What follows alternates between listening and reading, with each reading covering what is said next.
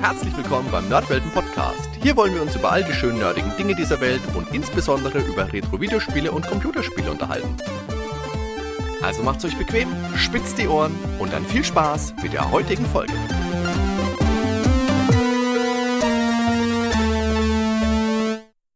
Hallo liebe Zuhörer, herzlich willkommen zurück beim Nerdwelten Podcast. Heute haben wir für euch eine in doppelter Hinsicht besondere Folge im Gepäck. Denn heute ist das erste Mal, dass wir wirklich alle drei gemeinsam vor, ja, ja, nicht einem, aber äh, unserem Mikrofon sitzen. Deswegen begrüße ich den Ben und den Dan. Servus, ihr zwei. Hi, hi. Moin!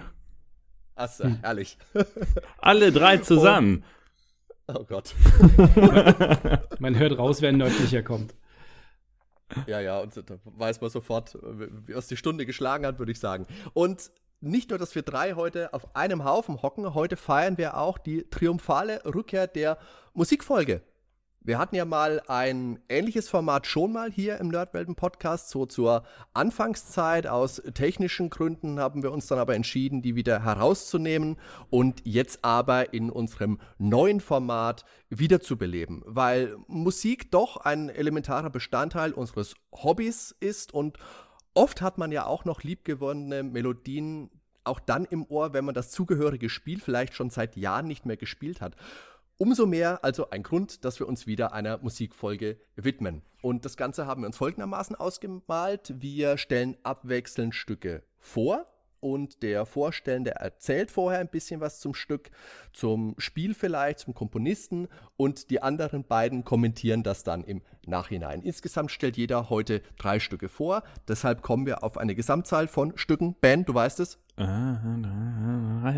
Neun. Es dauert zu lang, es dauert neun, zu lang. Man merkt, neun, Pfingst, neun. man merkt, dass Pfingstferien sind. Und von denen spielen wir immer ungefähr eine Minute und zehn Sekunden aus. Ja, und am Ende geht es dann nach Punkten, wer gewonnen hat, oder wie läuft das? Ja, genau. Am Ende äh, entscheidet unsere Fachjury, die dann, äh, keine Ahnung, liebe Zuhörer, wenn ihr möchtet, könnt ihr gerne auf Facebook kommentieren, wer gewonnen hat. Der kriegt dann die goldene Gießkanne. Und, und ich habe aber eine Minute zwölf, eine Minute 13.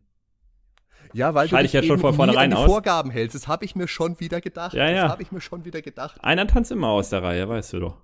Nee, nee, du, du tanzt immer aus der Reihe, nicht einer. Das, das wollte ich damit sagen, ja? Stehe ja wenigstens dazu. Okay. Und weil der Dan ja unsere Ergänzung jetzt im Podcast ist, haben wir uns gedacht, der Dan fängt jetzt einfach gleich einmal an. Genau. Äh, Beschränkung auf eine Minute. Also ich finde, die Sachen, die ich mitgebracht habe, die muss man eigentlich komplett spielen, aber ich verstehe schon, dass man das jetzt äh, der Fairness halber ein bisschen auch abkürzen muss. Genau. Du hast ja halt auch nur zu Stücke rausgesucht, die zehn Minuten dauern. In der Hoffnung, dass ihr jetzt gar nicht mehr drankommt. Das war mein einziges Ziel. Sehr gut. Genau. Also ich habe mir das so überlegt. Wir haben ja, jeder von uns hat drei Stücke und ich habe mir überlegt, ich würde es gern schon in irgendeiner Form thematisch aufmachen oder alternativ zumindest mal chronologisch. Mhm. Und ich habe mich für Letzteres entschieden, äh, weil es doch gerade bei der ersten Folge so ein bisschen so ein Potpourri sein sollte von Sachen, die man besonders mag. Zumindest mal war das jetzt so meine Devise, wie ich vorgegangen bin.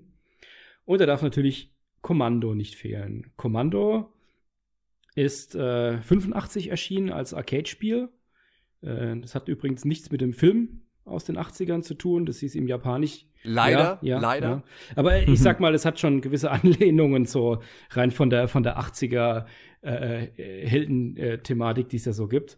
Das hieß auch im Japanischen, wenn man es übersetzt äh, ins Englische, Wolf of the Battlefield. Also da weiß man schon, schon früh, ähm, wo es hingeht.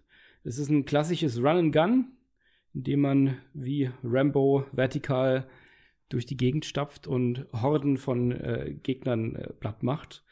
Ähm, das ist interessant insofern, dass das Arcade-Spiel eigentlich eine eher fröhliche Musik hatte. Ähm, also zumindest mal für ein Kriegsspiel. Das wurde im Original komponiert von Tamayo Kawamoto, die auch die Musik für and Ghosts auf Arcade gemacht hat und noch einiges weiteres für Capcom. Ähm, sie war auch eine von den allerersten Komponisten, die Capcom überhaupt jemals angestellt hat. Sie hat übrigens 1990 ähm, das Unternehmen verlassen und ist dann zu Taito und war dann dort ähm, aktiv weiterhin auch noch. Aber spannend ist tatsächlich die, die deutlich anders klingende Portierung für den C64. Ähm, was ja in sich schon mal eine spannende Geschichte ist, wie die Portierung so abgelaufen ist, weil das wurde damals von Chris Butler im Auftrag von Elite in nur eine Handvoll Wochen umgesetzt. Das, wer das damals gespielt hat auf dem C64, der wusste das vielleicht nicht, aber gerade wenn man die Arcade-Version dazu sieht, äh, da fällt einem auf, dass doch einiges weggefallen ist. Von der Grafik natürlich, die doch um einiges äh, schwächer ist, aber auch, ähm, dass es bloß drei von insgesamt acht Levels überhaupt in die Endversion geschafft haben auf dem C64. Das kann man mittlerweile, falls man die C64-Version gerne auch mal komplett spielen möchte, im 2015er Remake von Nostalgia spielen, die ja auch schon für Ghosts Goblins eine neue Arcade auf C64-Umsetzung gemacht haben. Und äh, da hat man dann auch alle acht Levels. Mhm. Aber zur Musik, die Main Theme, ähm, die dann auch äh, ins Spiel mit reingeht, das ist das Werk von Rob Hubbard. Das wissen wahrscheinlich die meisten, ist ja relativ bekannt. Ähm, spannend ist aber auch da, dass das analog zur C64-Version, die in kürzester Zeit umgesetzt wurde, ähm, laut Hubbard auch nur innerhalb von zwölf Stunden äh, umgesetzt wurde, äh, komponiert hat. Ähm, also er hat sich die äh, nachts die, die Original-Arcade-Version angehört und hat dann durch die Nacht hinweg auf dem C64 das Ganze komponiert und ist dann, hat dann bis morgens gewartet, bis der erste im Büro angekommen ist, um 8 Uhr, hat das allen vorgespielt, hat sein Geld bekommen und ist um 10 mit dem Zug weitergefahren, wieder nach Hause. Ähm, also es war eine relativ flotte Aktion, aber wer Hubbard kennt, weiß, dass da trotzdem was Grandioses bei rauskommen kann. Ähm, ja, und ich würde sagen, da hören wir doch einfach mal rein.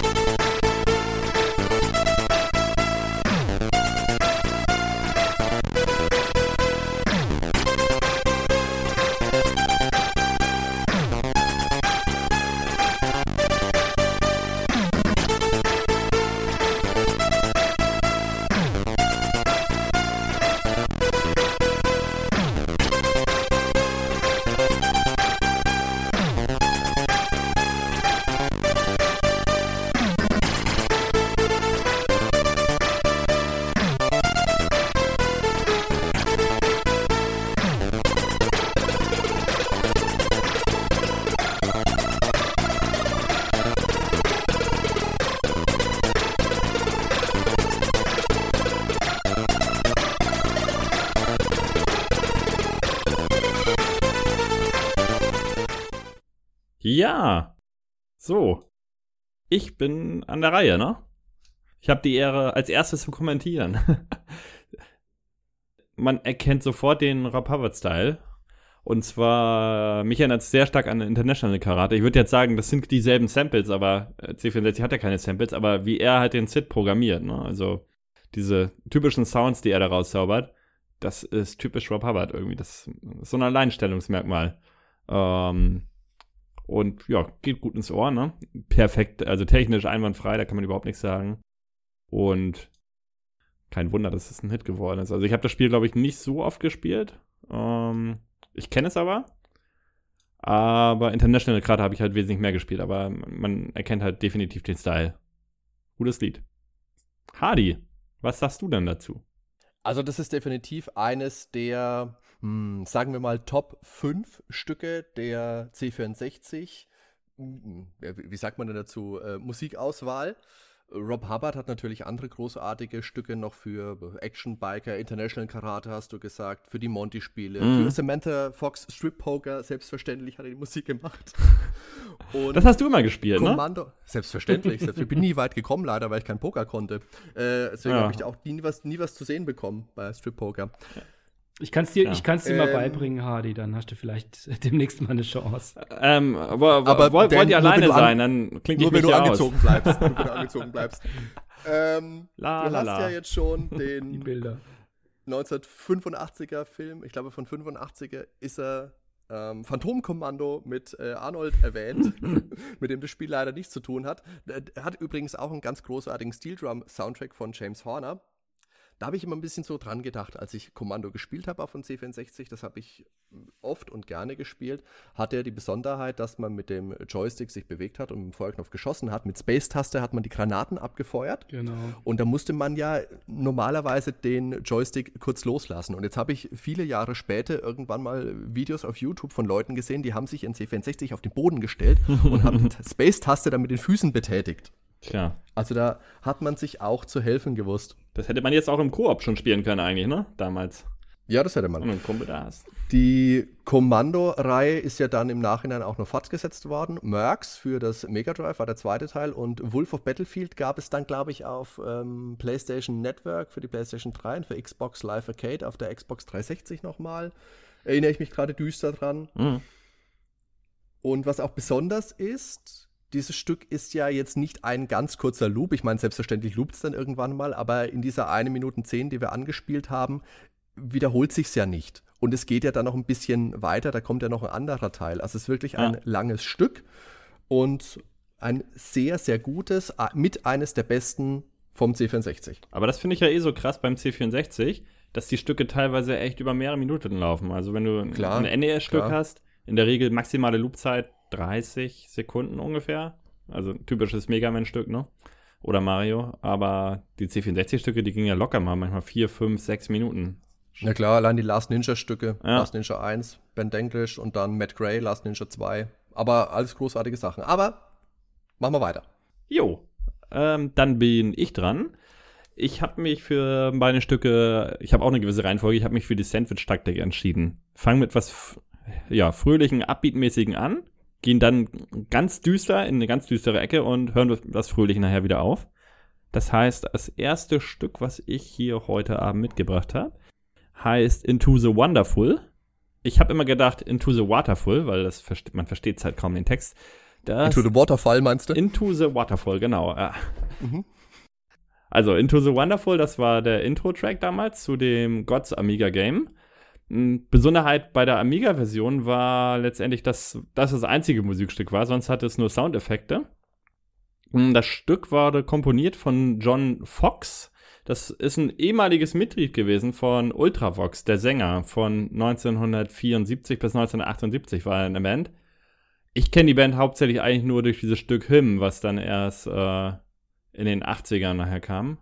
Aber du pfeifst immer Dancing with Tears in My Eyes Das von 1984. stimmt, das kenne ich. Ja, stimmt. äh, Ist aber auch aus den 80ern, ne? ja, ja, Ja, genau. Und, und der war halt bei Ultravox äh, von 74 bis 78, also im Prinzip vor dem Durchbruch, ne? Dann hatte er später irgendwie ein Techno-Projekt, Nation, Nation 12 hieß das. Und da hat er auch eine Version mit drauf gehabt von dem äh, Stück. Allerdings mag ich die Version aus Gods und wenn ich jetzt Kommentare so gelesen habe im Internet, die äh, wesentlich lieber. Also die geht halt viel mehr ab. Mm, Was noch zum Spiel zu sagen ist, auf dem Super Nintendo, da hatte es übrigens Musik, die dann wiederum aber von David Whittaker. Das ist wahrscheinlich auch äh, vielen Leuten ein Begriff. Er hat auch auf dem C64 sehr viel gemacht. Oh, ja, da gab es dann eben Hintergrundmusik. Aber Amiga, wie gesagt, nur ein Intro-Track und sonst nur Soundeffekte. Und diesen Track, den hören wir uns jetzt einfach mal an. into the waterfall. Into the waterfall.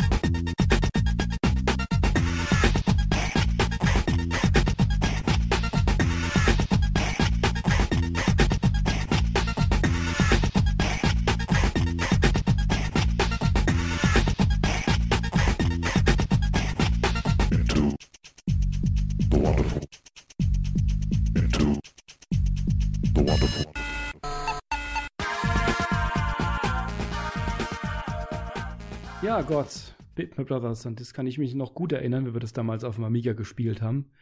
Ähm, ich wurde mit dem Spiel selbst, glaube ich, nie so extrem warm. Ich habe das nie so arg weit gespielt. Aber das ist, war auch eins dieser Spiele, das ich wirklich gestartet habe, um den, den Titelsong zu hören oder den Titeltrack. Ähm, ist ja relativ typisch für die Bitmap Brothers, so wie ich es in Erinnerung habe. So Drum and Bass lastig mit, mit, mit Samples drin. Ähm, das, das bereitet richtig cool vor auf dieses Setting, das danach auch so folgt. In dem Spiel selbst war es ja dann ähm, hat man ja einen sehr großen Charakter dann am Ende gehabt, äh, mit dem man rumgelaufen ist und auf irgendwelche fliegenden, merkwürdigen Viecher geschossen, äh, geworfen hat mit seinem Hammer, wenn ich mich recht entsinne. Ja, es gab diverse Waffen irgendwie. Du konntest alles Mögliche ähm, und an Waffen kaufen und dann auch Informationen, ob er die jetzt in einer geraden Linie oder im Bogen. Also man konnte da echt viel im Shop äh, ja, sich ausrüsten und so weiter. Das war schon ganz cool. Ja, ich glaube, den einen oder anderen Shop habe ich noch geschafft, aber ich bin nie so arg weit gekommen. Aber deswegen immer mal wieder von vorne gestartet und die Musik mal wieder angehört. War bei dem Bitmap war es ja nicht, nicht so selten, dass man das gemacht hat. Ja, und was hast du verstanden? Into the Waterfall. Also ich, ich habe das damals sehr, ich habe das damals sehr, sehr klar verstanden, was der gesagt hat, und das war definitiv Into the ich weiß nicht, ich weiß nicht. Ich, bin mir nicht mehr sicher, was ich ja damals verstanden habe. Ich glaube, als ich es gespielt habe, war mein Englisch auch noch nicht so wahnsinnig doll. Ich habe das gespielt, als es, als es rauskam. Also. Adi? Also man darf ja nicht vergessen, dass Gods von 1991 ist und da diese Sprachsamples mit drin und dieser, keine Ahnung, bellende Hund oder was es am Ende sein will. das ist ganz, ganz toll. Ich wusste jetzt nicht, dass ähm, es eine Version von Nation 12 und eine Version von James Fox gab. Ich dachte, James Fox war Mitglied von Nation 12 und die haben das da zusammen irgendwie gemacht, aber lasse ich mich ja gerne nochmal. Äh, nee, ja, also er war Mitglied und hat es hm. aber äh, neben, dass es im Spiel rauskam, war es halt auch auf dem Album mit drauf. Äh, Album Electro 4 heißt das von Nation Nation 12. Ah, genau. Okay. Und da Weil ist von aber. Nation 12 ist ja dann auch die Musik zu Speedball 2. Ah, okay. Ähm, äh, nebenbei, also die Musik von Speedball 2, die gefällt mir doch einen Ticken besser, muss ich ganz ehrlich sagen. Dieses ach, Drum and Bass und diese Sound Samples, wie gesagt, das ist einfach alles so früher 90er, dieser aufkommende Techno-Sound und sowas, was damals so hip war. Da genau bin ich das, nicht was so der, ja, ah. was du gerne hörst, du hast ich eh weiß. Keine Ahnung, Hardy, das muss man jetzt einfach ja, mal Ja, genau, sagen wir es einfach so. Wollen wir über Terranigma sprechen? Oh Gott, nein, oh Gott, nein, nicht nochmal. ähm, nein, alles gut. Ja, aber wie gesagt, ich kann nachvollziehen, dass das ein Stück war, das viele Leute begeistert hat, das für die Zeit auch einfach ja, was ganz anderes war. Eine Art Meilenstein von mir aus, wenn man es so nennen möchte. Ich bin kein großer Fan davon. Ich glaube auch, dass man es im Kontext der Zeit so ein bisschen sehen muss. Ich habe vieles, was ich damals wahnsinnig gut fand, wo ich heute auch denke, hm, kann man nicht mehr so gut hören. In dem Fall finde ich, das, das, das, das, das funktioniert noch gut. Wäre jetzt auch nicht mein Favorit mhm. bei den Bitmap aber die haben halt auch eine große Auswahl gehabt in ihren äh, Intro-Songs. Also ich finde, du hast eine, immer eine sehr sympathische Art zu sagen, das klingt ganz schön scheiße heute. nee, dann würde ich das schon sagen. okay. Also nein, wir wollen jetzt natürlich auch niemanden verärgern, weil es gibt ja ganz viele Leute, die das Stück heiß und ihn nicht lieben. Also niemand verärgern, zu spät, sag ich mal. Zu spät, Ja, verdammt. Okay, gut, ist der Zug abgefahren. ja, ja, ja. Also gut. Äh, ja gut, jetzt habt ihr angefangen, da Mordsfass von Thema und durchstrukturierten äh, Soundlisten zu erzählen und jetzt komme ich natürlich hier auch wieder reingekrätscht, wie der Depp, weil ich habe halt einfach drei Stücke die jetzt halt lose zusammenhängen, wo ich nicht sagen kann, ich baue das langsam irgendwie auf oder ich arbeite mich von alt zu neu. Du bist also mal wie immer völlig unvorbereitet. Ja, selbstverständlich. Ich habe halt ja, wie immer gemacht. Spontan ist hab am, mir jetzt am einfach mal ähm, meine, meine Computerkiste hier aufgemacht, mir einfach die ersten drei Disketten rausgezogen, die ich gefunden habe. Das ist gelogen, das erste Spiel ist auf CD-ROM. Ähm, und einfach mal drei Titel gewählt. Nein, also. Das erste Stück ist aus dem Saturn-Spiel oder PlayStation, wo ich es gespielt habe, Spiel Police Nords, heißt End of the Dark. Das habe ich ausgewählt, weil ich in der Police Nords Episode gar keine Musik eingebaut habe. Und das möchte ich jetzt einfach nachholen. Ähm, Ah, selbstverständlich empfehle ich euch an dieser Stelle auch nochmal die Nerdwelten-Episode Nummer 22 zu Konamis Police Nords, das bisher immer leider, äh, das bisher immer noch keine westliche Lokalisation erfahren hat. Jedoch kann die japanische Version ja via Sprachpatch auch von Spielern genossen werden, die des Japanischen nicht mächtig sind. Genaueres, wie gesagt, in Episode 22 hört da rein, wenn diese Folge zu Ende ist. Als Komponist findet man da den Konami Kukaya Club. Das bedeutet so viel wie Konami Square Wave Club. Das ist eine Anspielung auf Square Waves, die in den 80ern in Chiptunes verwendet wurden. Zu diesem Thema hat der Ben ja gerade eventuell noch was Spannendes in Arbeit. Ah, aber es könnte noch was kommen, ja. Ähm, ja, genau, das haben wir das mal ein bisschen gespoilert oder zumindest angeteasert. Allerdings, jetzt wieder zurück auf den Kukaya Club, der umfasst alle Mitglieder, die jemals dort mitgewirkt haben. Also, das ist ein relativ schwammig, schwammiger Begriff, zumal es ja auch eine Konami-eigene Hausband gibt, die denselben Namen trägt. Und da kann man einzelne Individuen sehr schwierig ausmachen. Ähm, Im Spiel wird allerdings der Name Teppy, Ikachan und Motoaki Furukawa genannt. Und viele Quellen schreiben das Thema, das wir jetzt gleich hören, Tapi Iwase zu. Der hat auch an den Metal Gear und Suikoden-Reihen mitgearbeitet. Und ich würde sagen, wenn ihr das gleich hört, dann stellt ihr fest, aha, das kommt mir doch irgendwie bekannt vor. Das ist ein relativ bekanntes, unbekanntes Stück. Und ich denke, wie gesagt, wenn ihr jetzt die ersten zwölf Töne gleich hört, dann wird euch das gleich an die Metal Gear Solid-Reihe zurückerinnern. Im allerersten PlayStation-Teil, wenn das Konami-Logo erscheint, kommen nämlich exakt diese Töne. Und deshalb habe ich jetzt ganz bewusst das Stück End of Dark ausgewählt, End of the Dark ausgewählt. Obwohl die dominante Tonfolge in den Endcredits zu Police Notes nochmal dominanter ist. Aber die ist einfach zu eintönig. Deswegen jetzt End of the Dark Police Notes.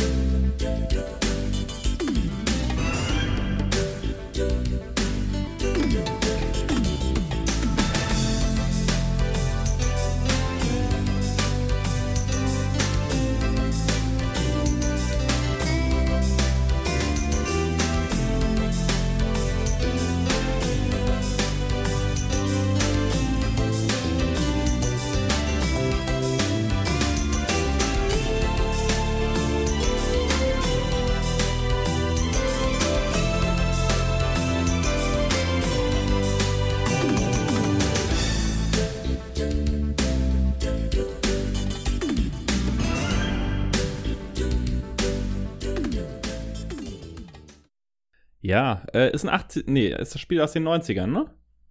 Ja, Äh, klingt natürlich müsste 94 sein. sehr 80er-mäßig der Sound. Ähm, mit diesen Orchestral Hits, die am Anfang kommen. Äh, erinnert mich auch so ein bisschen an Star Fox da natürlich, da, weil da kamen die am ersten Level auch. Und die Drums, also man merkt auch schon natürlich die CD-Qualität, ne? Also die Soundqualität ist 1A und äh, später, im, später im Verlauf klingt es dann so ein bisschen wie so ein Anime-Lied. Also ich könnte mir da auch so einen geilen 80er-Jahre-Anime drunter vorstellen. Also man hört auf jeden Fall, dass es aus Japan kommt, also gerade im zweiten Teil, aber sonst sehr geile 80er-Musik, ja. Geht gut ab, also mir gefällt's. Also ich habe ja kaum Ahnung von Konsolen. Deswegen Police Notes, das Spiel, das hat mir nicht mal was gesagt. Und wenn ich, wenn ich dann in Musik mal reinhöre, gerade aus, äh, also was jetzt etwas aktuellere ak- ähm, Konsolenspiele jetzt in dem Fall mal sind, versuche ich immer ein paar ähm, bekannte Themen so rauszuhören. Und wenn ich, ich, das Einzige, was ich von Konsolen wirklich gut kenne, ist die Final Fantasy-Reihe. Und da habe ich jetzt so ein paar Versatzstücke rausgehört, wo ich jetzt sagen würde, ah, das ist wahrscheinlich ein Konsolenspiel aus Japan. Aber ich finde auch, es ist ein bisschen 80er produziert, aber es ist sehr klar produziert.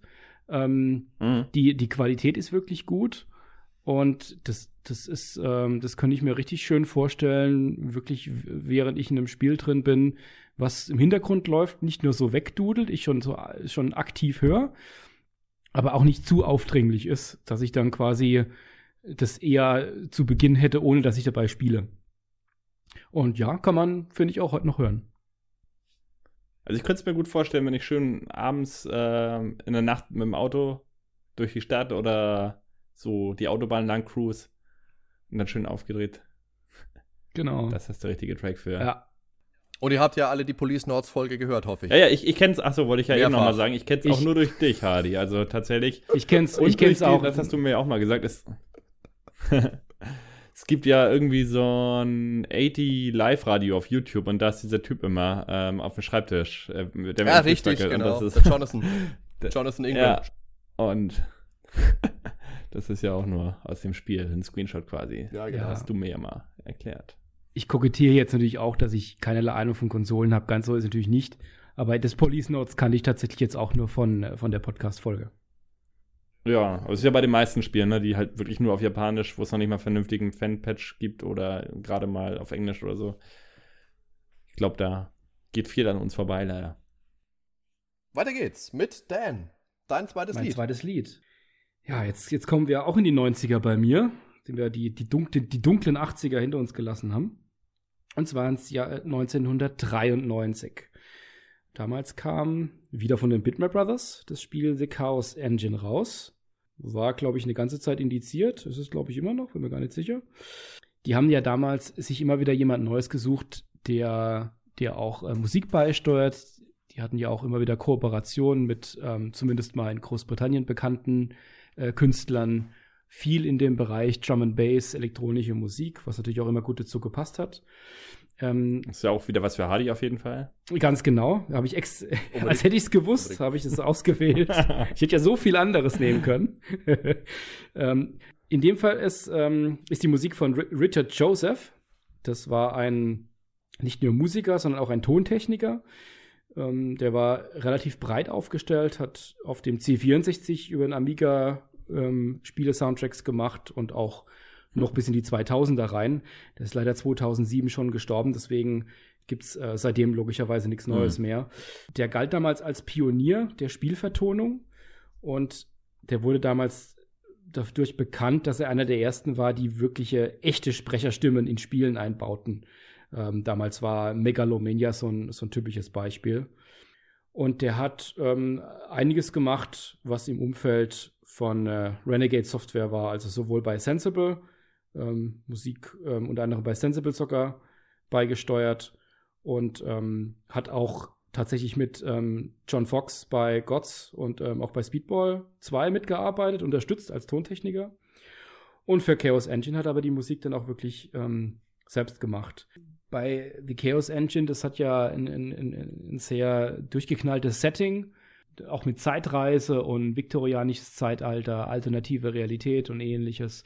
Und dieses Ungewisse, auf das man sich da einlässt, das ist ja auch ein Run and Gun, in dem man äh, mit verschiedenen Charakteren idealerweise im Koop unterwegs ist ähm, und äh, in wirklich schicker Grafik da in alle Richtungen scrollend ähm, sich durch die Levels ballert, war das, das, das Setting schon so auf na, Überraschung, andersweltliches irgendwo ausgelegt, dass es einfach super gepasst hat, da eine Musik zu machen, die auch etwas schrill war, Dschungelanklänge so ein bisschen hat durch das Drum and, Drum and Bass.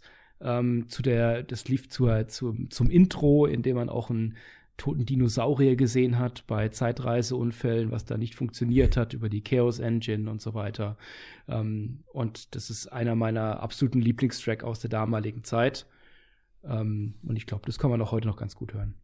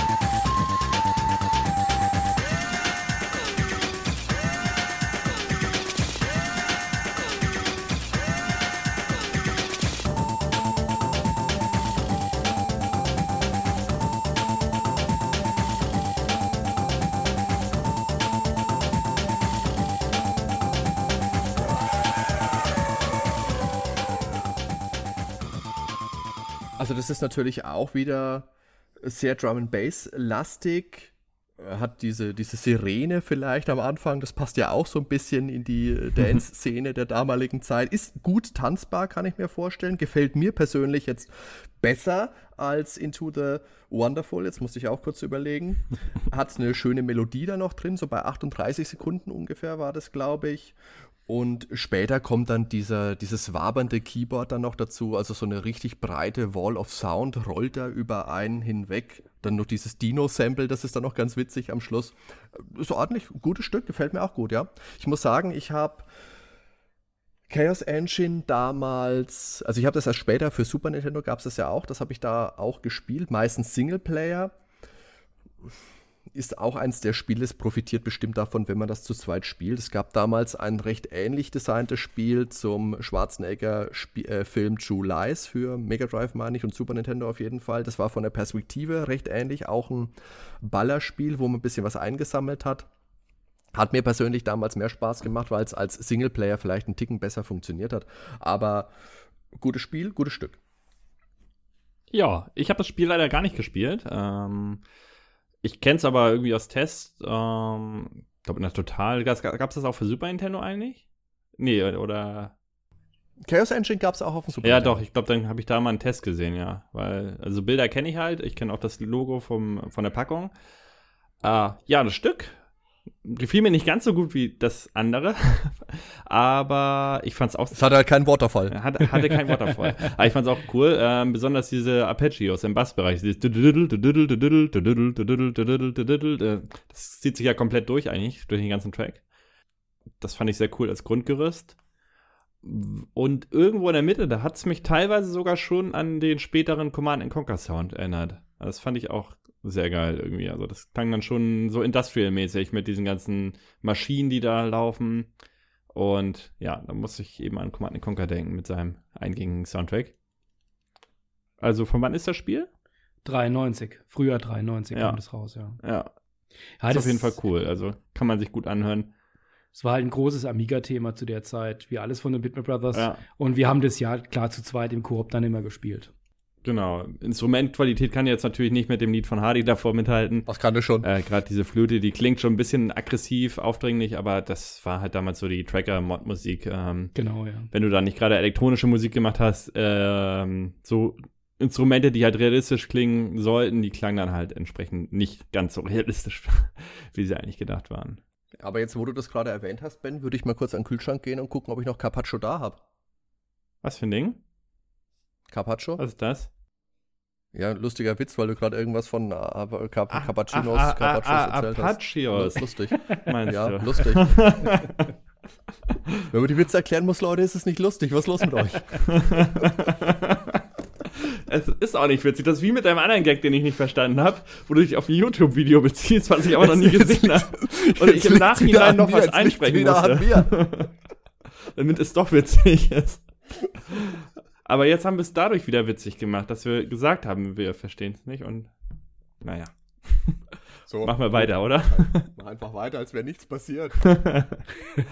so, jetzt bin ich wieder dran mit meiner Themenfreiheit, aber zumindest möchte ich die Chance jetzt mal auf einen Nachruf nutzen. Denn letztes Jahr am 1.10. ist ja mit nur 52 Jahren Ben Decklisch verstorben. Ja, viel zu jung. Der viel zu jung natürlich, der viele tolle Stücke unter anderem für Last Ninja 1 gemacht hat. Und hier ist jetzt seine Musik zur Versoftung des gleichnamigen Sylvester Stallones Film, Sylvester Stallone Films aus dem Jahr 1986, der bei uns als Die City Cobra bekannt ist.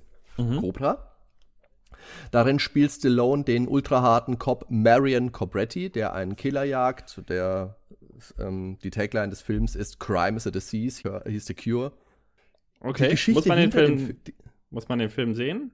Einfach mal so zwischengefragt, weil ich kenne ihn noch nicht. Sollte ich den gucken? Die City Cobra? Ja? Die City Cobra würde ich jetzt sagen, also, nein. Wenn man, äh, ich jetzt, wenn, man so, wenn man mal wieder in die 80er zurück will, kann man das natürlich schon machen. Vielleicht gucke ich ihn mir mal da an. Gibt's aber, da gibt es viel, Ja, viel bessere klar. Filme. Also ich bin, groß, ich bin großer Fan von Sylvester Stallone und von Schwarzenegger und von Actionfilmen der 80ern im Generellen. Aber City Cobra, ich habe ihn mir dann auch nochmal auf DVD besorgt, weil ich ihn früher auf VHS mit meinem Onkel, ich erinnere jetzt nochmal an meine Folge zu Blade Runner, der mir Filme gezeigt hat, die damals nichts für mich waren. Aber damals habe ich eben auch City Cobra gesehen, war begeistert als kleiner Steppke. Und wenn man sich den dann nochmal anguckt, dann, oh ja, na ja. Aber die Geschichte dahinter ist ganz interessant, weil Stallone damals ja die Hauptrolle in Beverly Hills Cop angeboten bekam, hat das Skript vorgelegt bekommen, hat sich gedacht, oh ja, das schreibe ich mal ein bisschen um, mache es ein bisschen brutaler und dann hat er das Drehbuch eben zurückgegeben und die Filmemacher haben gesagt, oh nee, nee, nee, nee, das machen wir nicht und Stallone hat dann seinen eigenen Film gemacht, hat sein eigenes Auto in den Film mit eingebaut, hat seine damalige Ehefrau Brigitte Nielsen in den Film mit eingebaut, die jetzt auch, weiß Gott, nicht die beste Schauspielerin ist. Äh, nebenbei, Jungs, in welchen Film hat er sie erstmalig mit eingesetzt? Äh, Oh, Ich weiß, ich weiß nicht mal, wer Brigitte Nielsen ist, aber ich bin da raus. Der- ah, warte Ihr- mal. Ro Rocky 4, ja, bei selbstverständlich. Rocky 4, ja. Die beiden waren übrigens von 85 bis 87 verheiratet, egal. Ich selber großer Stallone Schwarzenegger-Fan. Cobra, wie gesagt, ist jetzt nicht mein Favorit, das habe ich auch schon mal irgendwo in einem Podcast erwähnt. Aber da Stallone damals eben auf dem Zenit seiner Popularität war, bekam auch dieser Film ein, naja, sagen wir mal wohlwollend, ein, durchschnittliches Spiel für den C64 von Ocean. Das spricht ja meistens auch Von schon wem Bände, sonst? in denen man von indem man von links nach rechts läuft und im Idealfall noch Waffen einsammelt, um sich dann mit wehren zu können. Ich fand das damals sehr schwer, ich bin nie sehr weit gekommen, ich fand es unfair, ich fand es doof, aber ich habe es ab und zu trotzdem mal geladen, weil ich die Musik so gut fand. Und zwar so gut, dass die mir auch heute noch im Ohr hängt und dass ich das eben jetzt mit euch teilen möchte. Hier ist das Grundthema aus dem Spiel Cobra von Ben Daglish.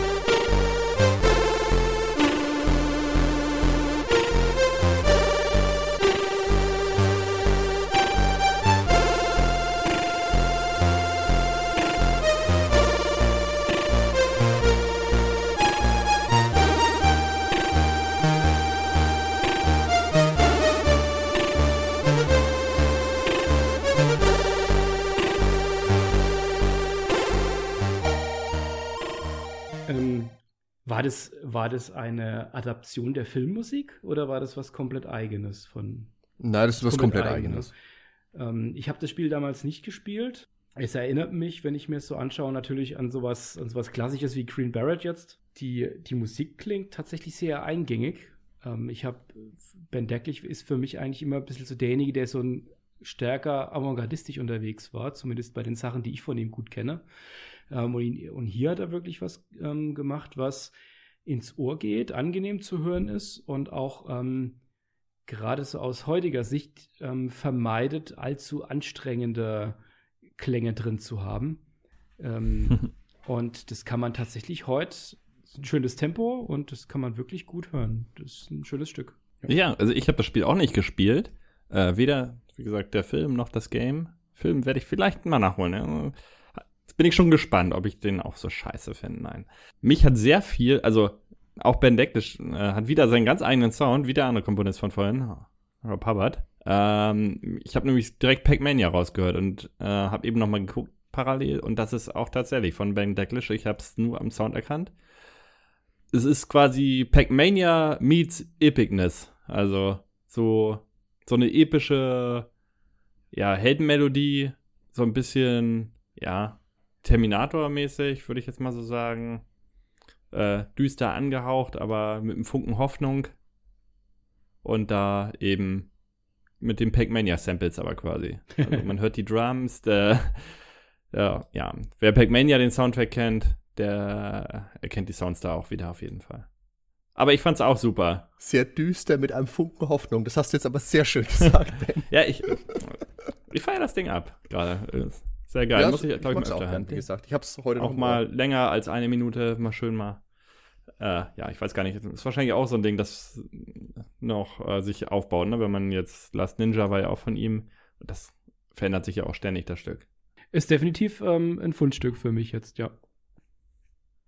Aber darum geht es ja hier heute auch in unserer Runde, ne? Dass äh, wir uns gegenseitig Fundstücke zeigen vielleicht und ja, aber auch die Hörer das ein oder andere Goldstück näher bringen. Oder die finden es so schrecklich, dass sie die nächste Musikfolge gleich überspringen, weil sie wissen, wir haben eh alle keinen Geschmack. Dann vorher, dann vorher wäre der nächsten Folge einfach nur noch die Klassiker raus. Last Ninja 2 und Last Ninja 1 und Chrono Trigger und Schön Zelda Main Theme. Genau, und Mario.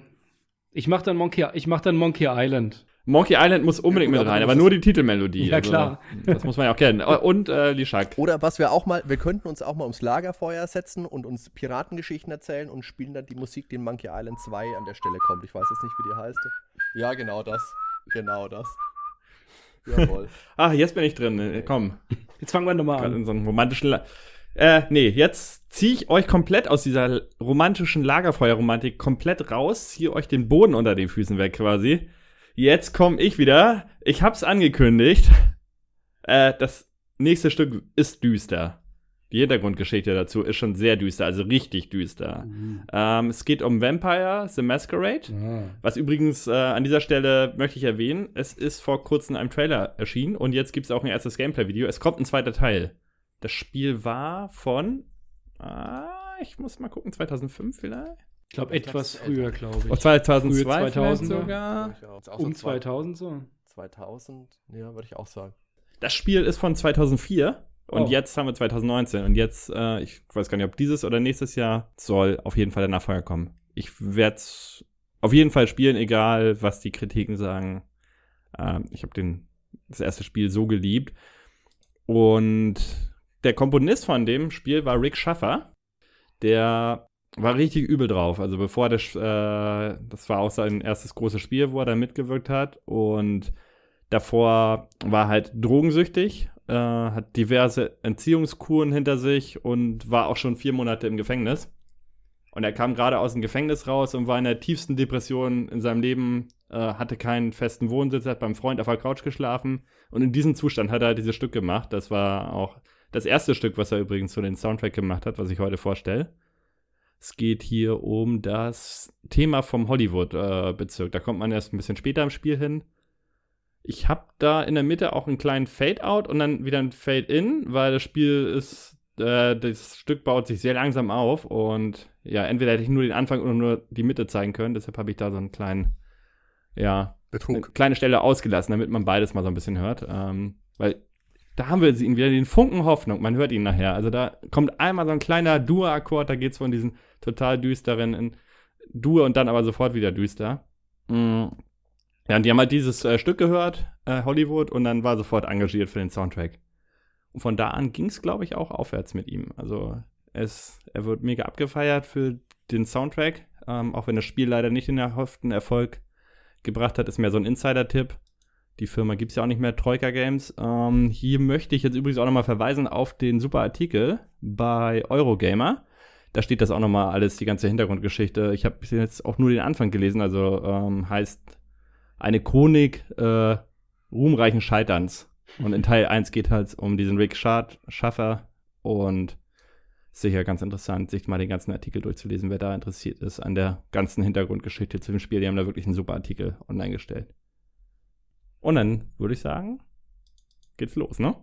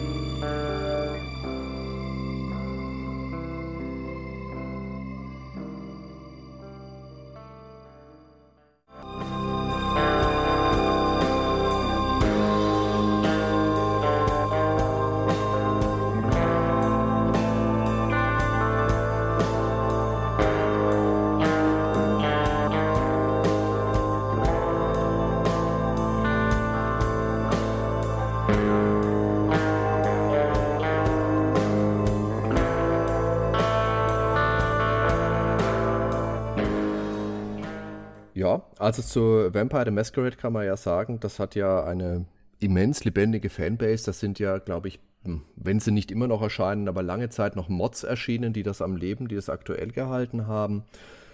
Das Stück selber ist ja mehr so ein, ja, so ein Ambient-Stück, würde ich mal Mhm. sagen. Klingt so modern, düster, gruselig, aber mich erinnert es vom Sound her dann später, gerade nach diesem ähm, Fade-In dann, Fade-Out, Fade-In, den du eingebaut hast, ein bisschen an Soundgarden. Also da wartet man fast drauf, dass Okay. Chris Cornell irgendwie das Singen anfängt. Also ich musste jetzt gerade äh, wieder an Silent Hill denken. Ich finde, das hat sehr viel Ähnlichkeit mit den Instrumentalstücken auch von Silent Hill, was ja auch sehr düster ist, teilweise.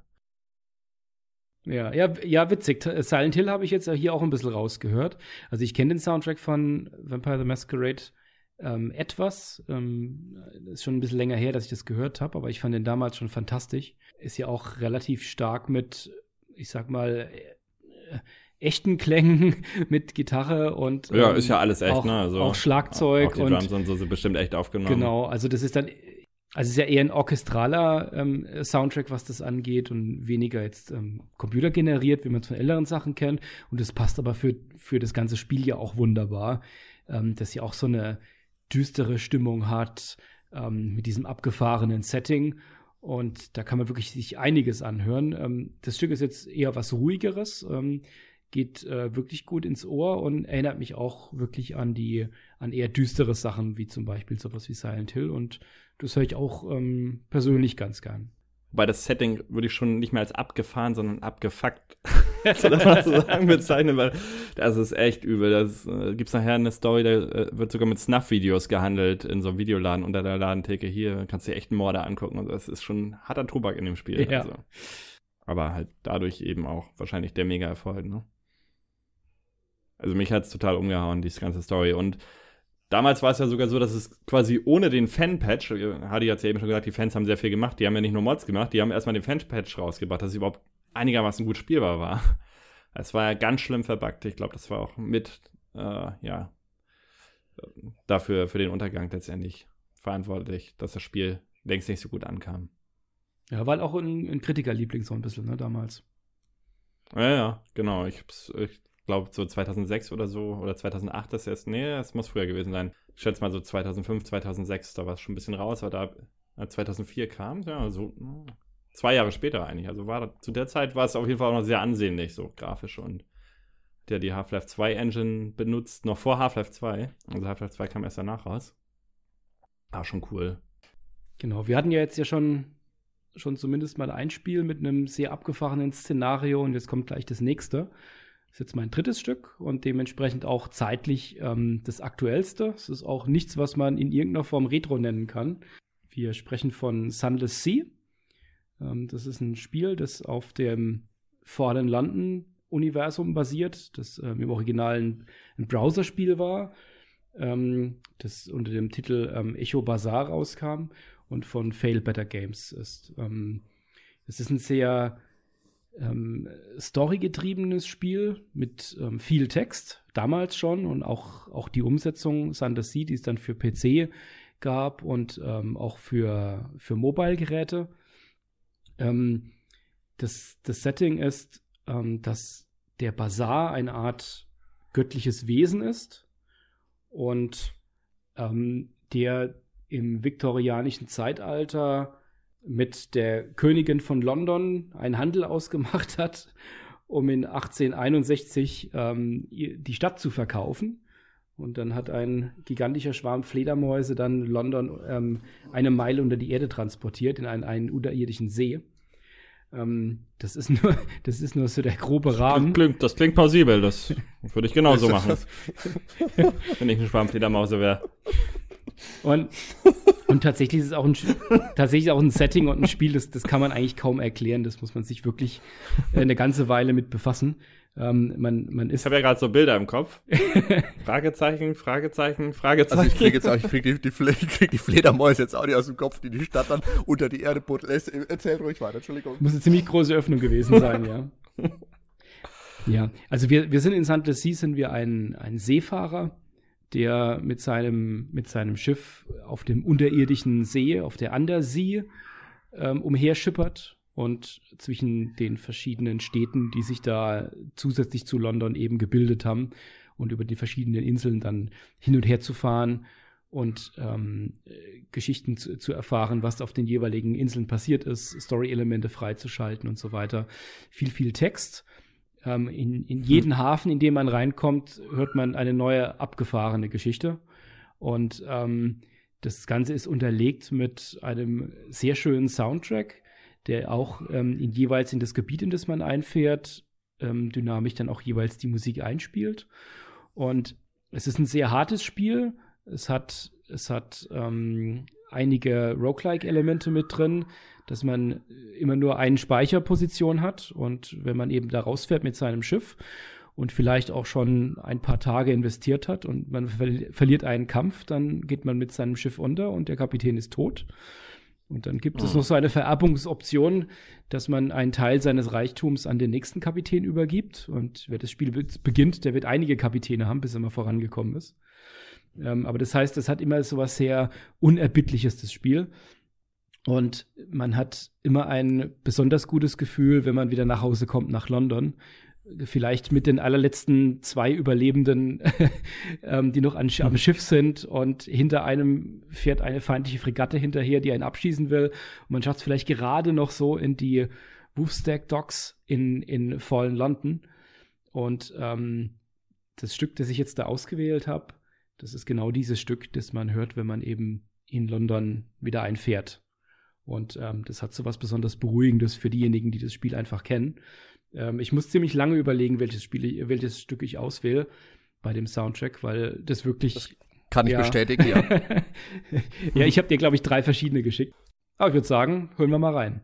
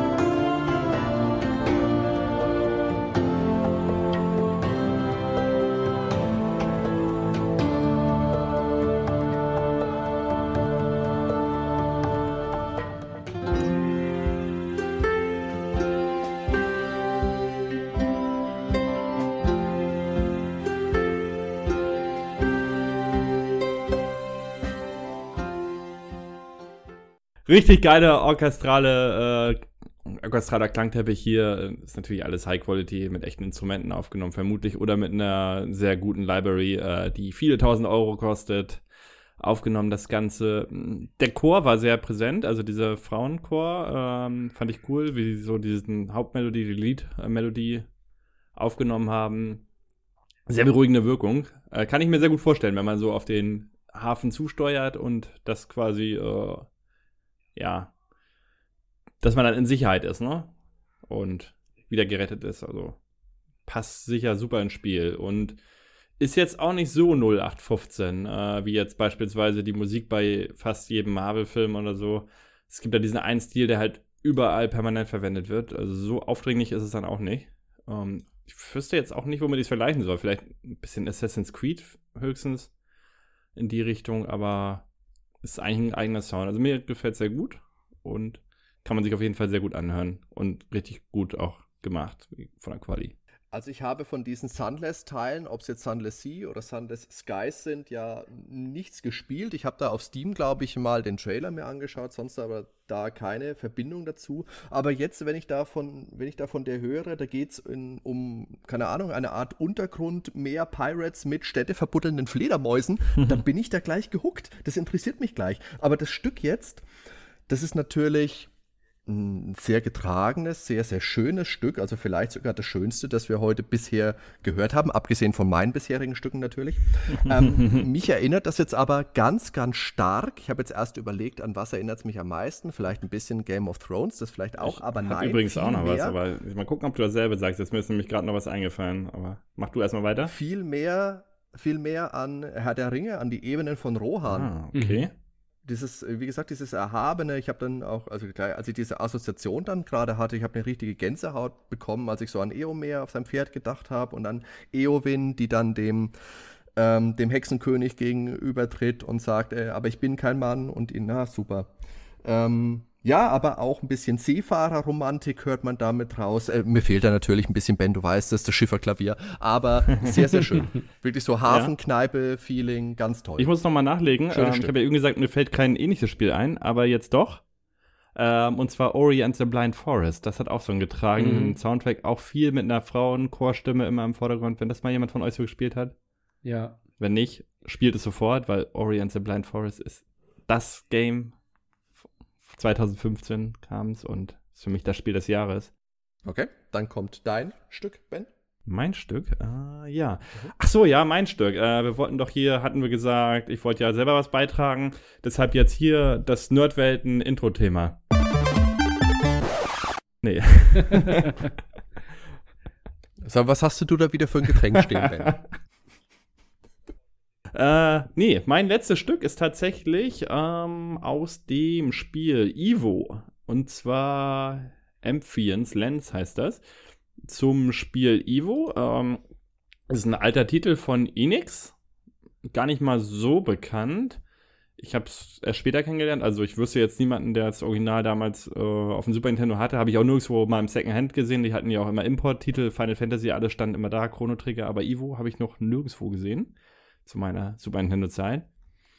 Mm, Man fängt als Fisch an und isst dann andere Tiere auf und kriegt dann immer Fleisch und wenn man genügend hat, kann man sich weiterentwickeln. Dann kann man sich Zähne, neue Schwänze, ähm, ja, nicht das, was ihr jetzt wieder denkt, hinten am Körper ändern, ne? Daran habe ich gedacht, Ben. Woran hast du gedacht? Flossen, äh, später Verbesserungen, dass man schneller wird, man kann alles Mögliche upgraden. Ein kleiner Knackpunkt ist, dass es halt begrenzt ist. Das heißt, es gibt das teuerste Teil, was übrigens nicht immer das Beste sein muss. Und du kannst dich aber nicht unendlich pimpen. Also, wenn du die teures Item hast und der Bosskampf ist immer noch bockenschwer, dann bleibt er so schwer. Du kannst dich nicht wie beim normalen Rollenspiel halt weiterentwickeln. Es ist nur so ein halbes Rollenspiel, wenn man so will, ähm, weil es halt eine starke Begrenzung gibt. Ah, ja, die Musik ist von Koichi Sugiyama. Der ist bekannt vor allen Dingen für die Dragon Quest-Reihe. Der hat das, die Lieder komponiert. Das Arrangement wurde wiederum gemacht von Motoaki Takenushi. Und der hat aber zum Beispiel bei Shining Force und bei Landstalker für Sega hat er die Musik dann auch komponiert. Aber hier hat er, wie gesagt, nur arrangiert. Und der Komponist ist eben der Dragon Quest Komponist. Und der Soundtrack, ja, der ist gemischt, also wird er aufgenommen, sagen wir es mal so. Der ist schon äh, teilweise echt, man könnte sagen, nervig gemacht. Äh, mir gefällt's. Es ist sehr zuckersüß, also stellt euch das süßeste Einhorn in Zuckerwatte vor, was ihr finden könnt und wie es über die rosa Wolken hüpft und dann kommt das passende Lied jetzt dazu.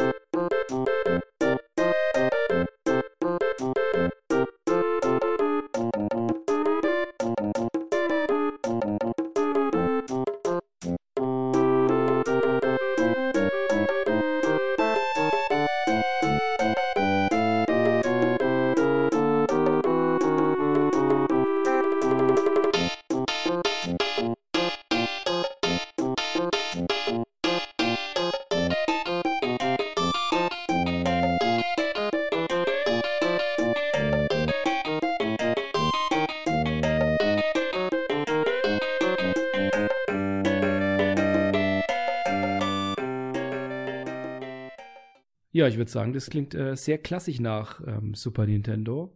Ähm, sch schön orchestriert, finde ich.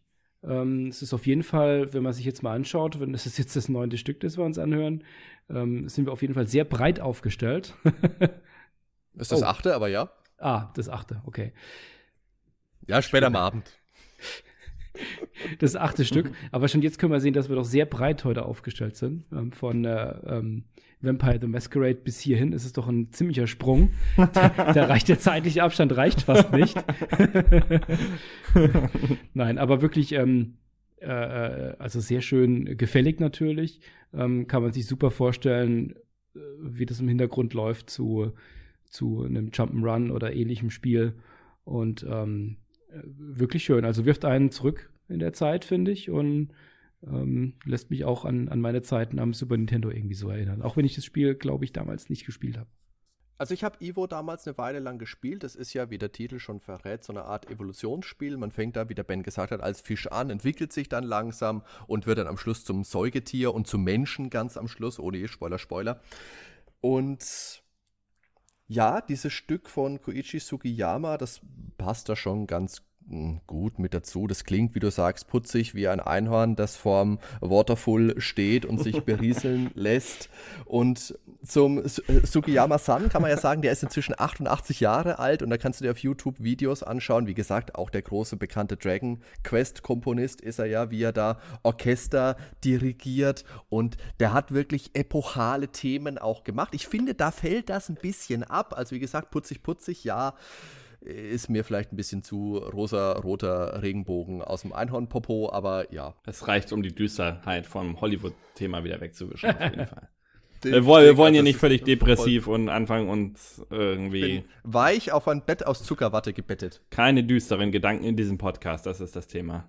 Auf jeden Fall eine steile Vorlage für Hardy. Ja, mit dem großen Rausschmeißer. Und zwar, Leute, jetzt, wie gesagt, nochmal ihr mit euren ganzen Themen, die ihr da so kunterbunt euch zusammengewürfelt hat, stehe ich wieder da. Und hatte mir aber ursprünglich mal überlegt, ob ich vielleicht ein Sommerthema mache, weil, Leute, es ist Sommer. Und habe mir gedacht, nee, ist ja bocklangweilig. Aber zumindest ein Stück ist übrig geblieben. Und da standen mehrere zur Auswahl. Mario Kart Spiele haben, finde ich, ganz tolle Stücke, die dazu passen. Cooper Trooper Beach und ah, hast du nicht gesehen, das passt alles fantastisch zu heißen Temperaturen, zu Sonnenschein, zu Schwimmbad. Super Mario Sunshine natürlich, das hatten wir in der GameCube-Episode aber erst. Und dann fiel meine Wahl eben auf Altmeister Nobuo Uematsu, der ja zahllose großartige Stücke gerade für die Square Rollenspiele geschrieben hat, also Final Fantasy 1 bis 11 besonders hervorzuheben, natürlich das Opernthema aus Final Fantasy 6, äh, One-Winged Angel aus Final Fantasy 7, Chrono Trigger und mein persönliches Lieblingsstück natürlich das Thema von Terra aus Final Fantasy 6 mit der getragenen Flöte. Da bekomme ich jedes Mal eine Gänsehaut. Heute geht es mir aber bei meinem letzten Stück eher um Sonnenbrand. Und daher habe ich mich für die Costa del Sol aus Final Fantasy VII entschieden. Die Costa del Sol, das ist so eine Art Urlaubsort im Spiel am Meer gelegen, äh, scheint die Sonne, da kann man sich ein völlig überteuertes Eigenheim kaufen und dann da umsonst drin übernachten. Das ist Sommerfeeling, das ist Strand, das ist Meer, kühle Getränke, tolle Relax-Musik zum in der Sonne liegen. Mm, Mich erinnert das auch immer ein bisschen an das Grundthema der La Costa Lotta aus Larry Sex. Das hat ein sehr ähnliches Feeling, klingt aber vielleicht noch ein bisschen mehr nach Aufzug, aber gut, lassen wir jetzt wieder weg. Ähm, ich hoffe, ihr könnt jetzt noch ein paar Sonnenstrahlen genießen und wenn ihr die Augen schließt und das Stück hört, dann werdet ihr vielleicht kurzzeitig an einen warmen Urlaubsort transportiert. Hier ist die Costa del Sol.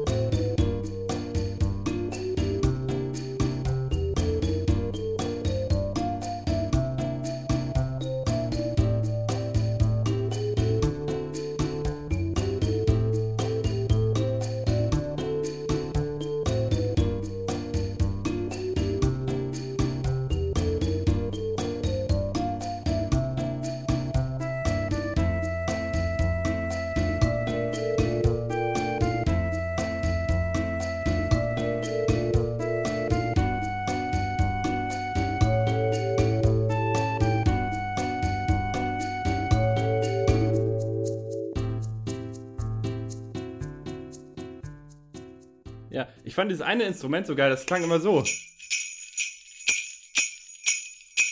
Das hat mich sehr an, jetzt sehr, sehr an Weihnachten erinnert. Also so Schneeflocken. Bist du der Mr. Tambourine Man? Nein, das kennst du doch dieses. Ja, ja. Wenn der Schlitten kommt und so. Jingle Bells, ja. Nein. Einfach nur Strand, Sonne, ja, und Meer. Was will man mehr? Ähm, sehr schönes Lied. Was war das jetzt gerade? Was denn? Was denn? Irgend so ein komisches Geräusch. Das warst du, der was erzählt. Ich Ich schon, gerade, was ich ist das schon. nochmal für ein, äh, das ist, äh, genau, äh, sehr schöner Bossa Nova ist das auf jeden Fall. Und ja, sehr eingängig, hat mir immer schon gefallen. Ich habe auch äh, mal die Akkorde sogar rausgesucht. Auf so einer Gitarlele habe ich es mal ein bisschen versucht nachzuspielen. Das ist noch eine Mischung aus Gitarre und Ukulele, wer es kennt. Äh, Also Ukulele mit sechs Seiten quasi. Da klang es auch sehr sommerlich dann. Mm. Ja, ansonsten mit diesem Vibraphon, was dann reinkommt, gibt eine jazzige Note dazu. War schon immer eins meiner Lieblingsstücke vom Soundtrack. Also generell Final Fantasy VII, ich liebe den, fast den kompletten Soundtrack. Also mit das Genialste, was Uematsu jemals geschaffen hat, meiner Meinung nach. Ja, Hardy, das ist natürlich ist ein Abräumer zum Schluss. Ne? Final Fantasy VII ist auch absolut einer meiner Favorites, ähm, sowohl das Spiel als auch der Soundtrack. Auch wenn ich nach dem Kampf gegen Sephiroth alles andere vergessen habe, was vorher kam. Obwohl sich das Hardy jetzt ja auch so ein bisschen einfach macht, ne, mit so einem Ding, um jetzt die Sympathien aller Zuhörer nochmal nur auf ihn zu ziehen. Äh, wie gesagt, also ich mache nächstes Mal Monkey Island. Was heißt denn also, da jetzt? Das ist äh, ganz einfach. Ähm, da brauchen wir jetzt gar nicht hier. nee, aber ähm, Uematsu, ähm, ich mein- ich meine, der hat, der hat halt wirklich ähm, das, das komplette Bild von, von, von der Musik von des JRPG-Genres irgendwo geprägt. Ähm, ich, ich bin da erst spät ja mit dazugekommen. Final Fantasy VII habe ich tatsächlich auch zuerst auf dem PC gespielt. Äh, das das Oh, kam tatsächlich auf dem PC raus, ja, genau. Hatte ich auch, ja. Ähm, und und habe es dann später noch mal ähm, auf, äh, auf der Playstation noch mal nachgeholt. Und es war so für mich auch der, der erste Titel, ähm, den ich da gespielt habe. Und deswegen, ich verbinde auch mit dem Soundtrack auch unheimlich viel. Ähm, nicht nur mit dem Stück, sondern auch, auch mit den etwas schnelleren Sachen, die noch mit drauf sind. Und ähm, ganz toll, ganz toll. Und ich möchte mich jetzt noch kurz verteidigen, weil ich habe jetzt natürlich nicht das Titelthema oder One-Winged Angel genommen, sondern extra vielleicht ein etwas, äh, naja, ein anderes Stück. Nein. Du, hast- du, hast den Uematsu-Bonus für dich und gut ist. Okay, und damit sind wir für heute mit unserer Musikfolge Reloaded, nenne ich es jetzt einfach mal, am Ende. Es war auf jeden Fall schön, dass wir alle dreimal gemeinsam hier vor dem Mikrofon gesessen haben. Ich denke, wir haben das auch einigermaßen gut hinbekommen, ohne dass wir uns jetzt ständig ins Wort gefallen sind. Ja, Ist natürlich für uns alle auch eine neue Erfahrung, aber ich denke auch eine schöne, eine positive. Mir hat es auf jeden Fall viel Spaß gemacht. Ich hab, hoffe euch auch. also ich hatte jede Menge Spaß und ja. Und bitte kann mich nur noch mal bedanken für den netten Abend und auch bei den Zuhörern. Und dann bis zum nächsten Mal, würde ich sagen, ne? Ja, also mich hat es auf jeden Fall auch sehr gefreut. Hat wirklich sehr viel Spaß gemacht. Ich habe auch ein, zwei Sachen jetzt wirklich tatsächlich mal wieder mitgenommen. Auch in der Erinnerung. Ähm, Sachen, die ich vielleicht schon ähm, kannte, die mal wieder rauszuholen. Aber auch ein, zwei neue Sachen, die wir jetzt, ähm, die ich jetzt heute noch kennengelernt habe. Ähm, war, hat sehr viel Spaß gemacht. Das ist doch ein schönes Schlusswort. Liebe Zuhörer, euch ein herzliches Danke. Und wenn ihr möchtet, liked und folgt uns auf Facebook, auf Soundcloud, auf iTunes. Erzählt euren retroaffinen Freunden von uns, damit tut ihr uns einen riesigen Gefallen. Ihr zwei, macht's gut, liebe Zuhörer, das gleiche. Bis zum nächsten Mal hier beim Nerdwelten Podcast. Ciao, ciao. Ciao.